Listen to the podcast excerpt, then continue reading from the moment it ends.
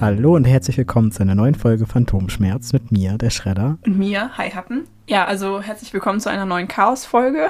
Dazu aber gleich mehr. Erstmal kurz, wo stehst du denn gerade im Leben? Ich bin immer noch in meinem Praktikum und meinem Nebenjob und ja, es wird langsam, glaube ich. Also passiert nicht so viel Spannendes momentan. Und du so? Ich habe Montag meinen letzten Drehtag in dem Projekt, wo ich gerade in Berlin bin und am Dienstag meinen ersten Drehtag in Köln. Und ich habe halt super viel Angst vor diesem Projekt. Also nicht vor dem Projekt an sich. Das wird, glaube ich, ganz cool. Ich habe richtig Bock auf dieses Projekt, aber ich weiß, dass dieses ganze Drum drumherum halt so viel Kraft kosten wird. Aber was war denn dein Hassmoment der Woche? Da muss ich tatsächlich einen Augenblick nachdenken.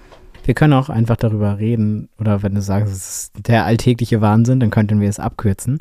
Dann würde ich dich nämlich etwas anderes fragen. Und zwar, was war denn ein persönlicher Erfolgsmoment für dich? Weil du hast ja in der Therapie die Aufgabe bekommen, dass du ein Positiv-Tagebuch führen sollst. Erstmal, wie läuft das? Also hältst du dich daran? Machst du das wirklich? Und ähm, was war dann zum Beispiel diese Woche das positivste oder ein positives Ereignis, wo du vielleicht über deinen Schatten gesprungen bist oder wo du vielleicht auf einer Party warst? ganz subtil, ganz subtil.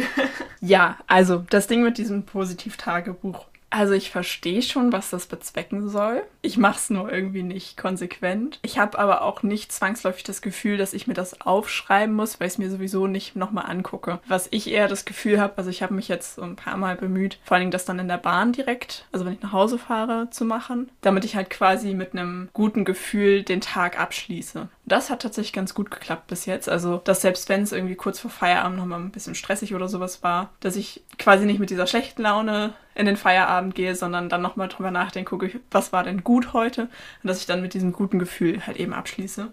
Ja, wie gesagt, ich bin irgendwie nicht so gut darin, das dann so aufzuschreiben, aber im Endeffekt mache ich es ja meistens, indem ich dir dann halt sehr lange Sprachnachrichten schicke. dann gibt es immer einmal Tagesreport und das finde ich ist ganz gut. Ich kann jetzt gar nicht sagen, was so in der Apotheke das Positivste diese Woche war. Ich habe immer noch das Problem, dass ich meine Tage nicht mehr einordnen kann. Also ich habe Erlebnisse in meinem Kopf, Erinnerungen, die ich aber nicht mehr einem bestimmten Tag zuordnen kann. Und jetzt ist es teilweise schon so viel, dass ich nicht mehr, mehr sagen kann, ob das letzte Woche war oder diese Woche. Aber ich merke, dass es langsam besser wird. Also ich habe halt jetzt echt Tage, wo ich wirklich die ganze Zeit im Verkauf bin. Vor allem, wenn die Apothekerin da ist, äh, der ist es ja sehr wichtig, dass ich viel im Verkauf bin, weil sie meint, dass ich nur da was lerne. Im Endeffekt hat sie damit ja leider auch irgendwo recht. Beim im Keller Ware verräumen lerne ich halt nicht viel Neues wird langsam besser. Es ist immer noch keine Aufgabe, die mich jetzt super doll erfüllt. Also was ich am Anfang hatte, dass ich halt echt so, weiß nicht, drei, vier KundInnen nacheinander hatte und dann das Gefühl hatte, okay, ich muss jetzt unbedingt was anderes machen, sonst platzt mein Kopf. Das habe ich halt nicht mehr so doll. Also ich glaube, es ist einfach Routine, die sich langsam einschleicht. Und ich habe festgestellt, ich habe eine Kollegin, die mag ich wirklich sehr gerne. Ähm, die ist auch total lieb und total offen. Sie hat pink gefärbte Haare. Ich finde, das sagt schon mal sehr viel über sie aus.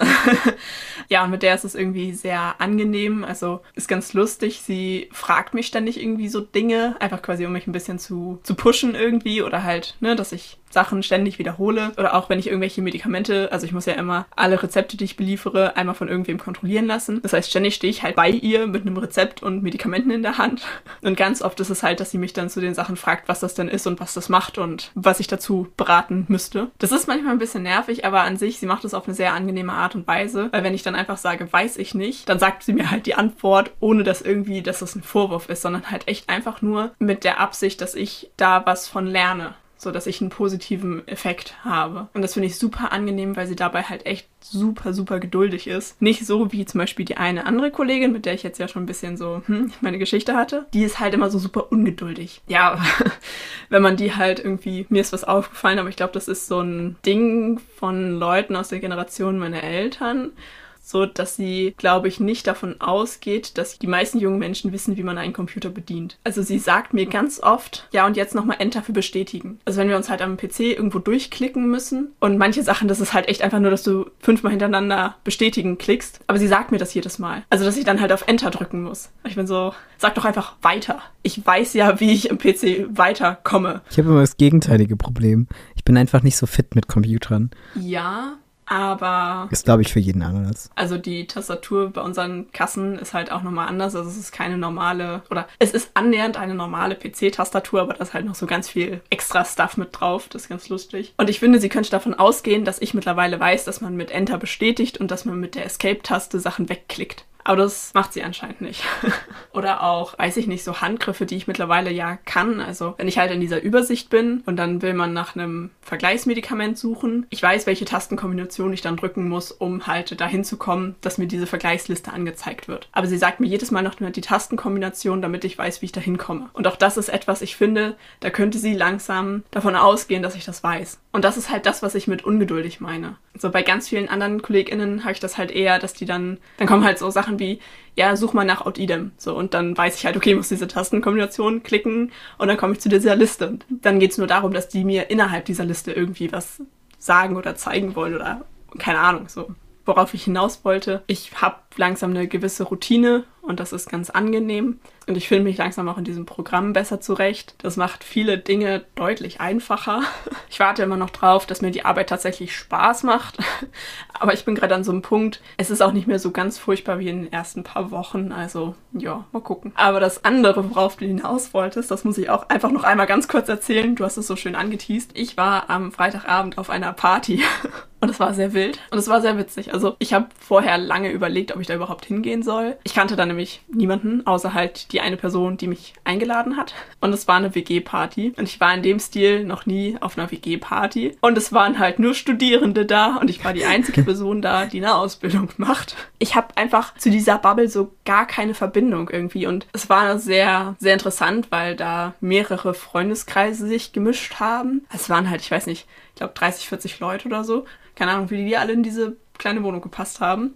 Und es sind halt, also meine Freundin wohnt in der WG mit zwei anderen Leuten, die auch beide jeweils was anderes studieren und die haben halt dann so aus ihren Studiengängen ihre Freundinnen eingeladen. Das heißt, da sind auch so ein paar unterschiedliche Bubbles irgendwie aufeinander getroffen. Ja, wie gesagt, ich habe mir erst sehr viel Sorgen gemacht, weil ich da ja niemanden kannte was dann wieder ganz gut war, weil da halt echt auch Leute waren, die sich gegenseitig auch nicht kannten, die teilweise nicht mal die MitbewohnerInnen ihrer jeweiligen Bezugspersonen kannten. Ganz witzig irgendwie.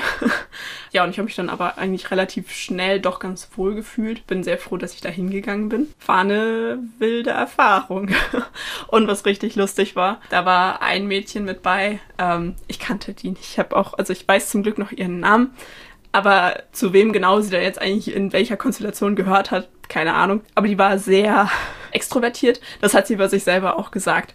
Und ich bin ja eher so ein introvertierter Mensch, was man, glaube ich, nicht mehr so doll merkt, sobald ich ein bisschen was getrunken habe. Aber irgendwie, weiß ich nicht, sie war dann irgendwann so, wir saßen halt dann in der Küche auf dem Boden und sie war so, okay, komm, wir machen jetzt richtig klischeehaft WG-Party. So, wir sitzen schon auf dem Boden, das ist gut. So, jetzt führen wir ein bisschen Deep Talk. Und dann hat sie mich halt irgendwie so, so ausgefragt und irgendwie, dann sind wir so auf dieses introvertierten Ding gekommen. Ich habe mich zwischendurch ein bisschen gefühlt wie so ein, weiß ich nicht, wie so ein Forschungsobjekt, weil sie dann irgendwie erzählt hatte, dass sie gerade irgendwie ein Seminar irgendwie hatte zum Thema Führungspersonen und introvertierte Menschen und keine Ahnung, hat sie mir super viele Fragen gestellt und sie war so mega interessiert an mir und das war irgendwie ein bisschen weird, aber irgendwie auch total lustig und ach, keine Ahnung. Ja, und dann auch so dieses, ja, und dieses Konzept soziale Batterie, stimmt das? Empfindest du das auch so? so krass. Sie kann es halt so gar nicht nachempfinden, aber ja. Ja, das war sehr wild. Ich hatte einen sehr lustigen Abend. Ja, lustig. Und dann sind wir beide mal auf Partys und dann ist es am gleichen Abend. Ja, total witzig. Und beides so spontan. Bei uns wurde, das war nicht angekündigt, am Freitag. Wir haben ja beim Flughafen Tegel gedreht und das ist ja ein leerstehender Flughafen. Es gibt ja dieses Konzept der Schnapsklappen und dabei wurde halt eine auf den Hauptcast geschlagen und deren Klappe war halt so eine Gin-Klappe. Das heißt, die haben halt so eine Gin-Verkostung gemacht und halt so mit Snacks und so und ich trinke halt nicht, deswegen war das jetzt für mich nicht so was, aber es war halt ganz witzig, dass man halt mit den Leuten ein bisschen länger geblieben ist. Die erste halbe Stunde, Stunde war auch noch richtig strange. Ich habe auch gedacht, okay, vielleicht bleibe ich einfach nicht so lange, aber irgendwie bin ich dann doch kleben geblieben, weil ich mich mit jemandem unterhalten hatte und dann ging das irgendwie und dann waren auch plötzlich, waren alle wichtigen Leute weg. Es war nur einfach so absurd, weil plötzlich waren halt wirklich nur noch Leute da, mit denen ich mich gut verstehe. Und dann haben wir irgendwie, ich glaube bis 4 Uhr morgens oder so, einfach da am Flughafen Party gemacht. Das ist auch sehr, sehr klug gewesen, uns da am Flughafen alleine zu lassen, aber wir waren halt wirklich eine entspannte Gruppe und es ist auch nichts passiert. Also es war ruhig. Wir sind irgendwann nach draußen umgezogen, also draußen auf diese großen Terrassen da und haben da gedanced, aber das war alles so. Crazy. Das war's von meiner Seite. Hast du noch irgendwas? Nee, nicht so wirklich. Also wie gesagt, meine Tage verschwimmen momentan so sehr ineinander. Ich habe bestimmt irgendwas vergessen, aber das war jetzt eigentlich so das Hauptding. Sonst ist diese Woche eigentlich nicht wirklich was Krasses passiert. Was ist denn deine Dauerschleife der Woche? Meine Dauerschleife der Woche ist Losing Game von Our Last Night. Ist gerade relativ neu. äh, meine Dauerschleife der Woche, ich bin mir nicht sicher, ob wir sie schon auf die Liste gepackt haben, ist Lucius Soul von Deadman's Bones. Ich glaube nicht. Ich glaube auch nicht, bin mir nicht sicher. Ich könnte auch einfach mhm. nachgucken, aber ich bin auch irgendwie zu faul. Ja, ach, macht nichts. ja, dann würde ich sagen. Wir tauchen ab. Und bis zum nächsten Mal bei Phantomschmerz. Was eventuell in der nächsten Zeit ein bisschen chaotisch wird, weil ich, wie gesagt, ja. noch nicht weiß, wie diese Köln-Geschichte ausgeht. Macht euch, wenn, wenn mal eine Woche nichts kommt, dann kommt bestimmt die nächste Woche was oder wenn da was. Also wir, wir sind auf jeden Fall nicht weg und wir planen das auch weiterzumachen, aber manchmal klappt das eben nicht so ganz. ich meine, wir verdienen kein Geld damit und es ist ein Hobby. Ja, bisher hat sich auch noch keiner beschwert, dass wir so regelmäßig momentan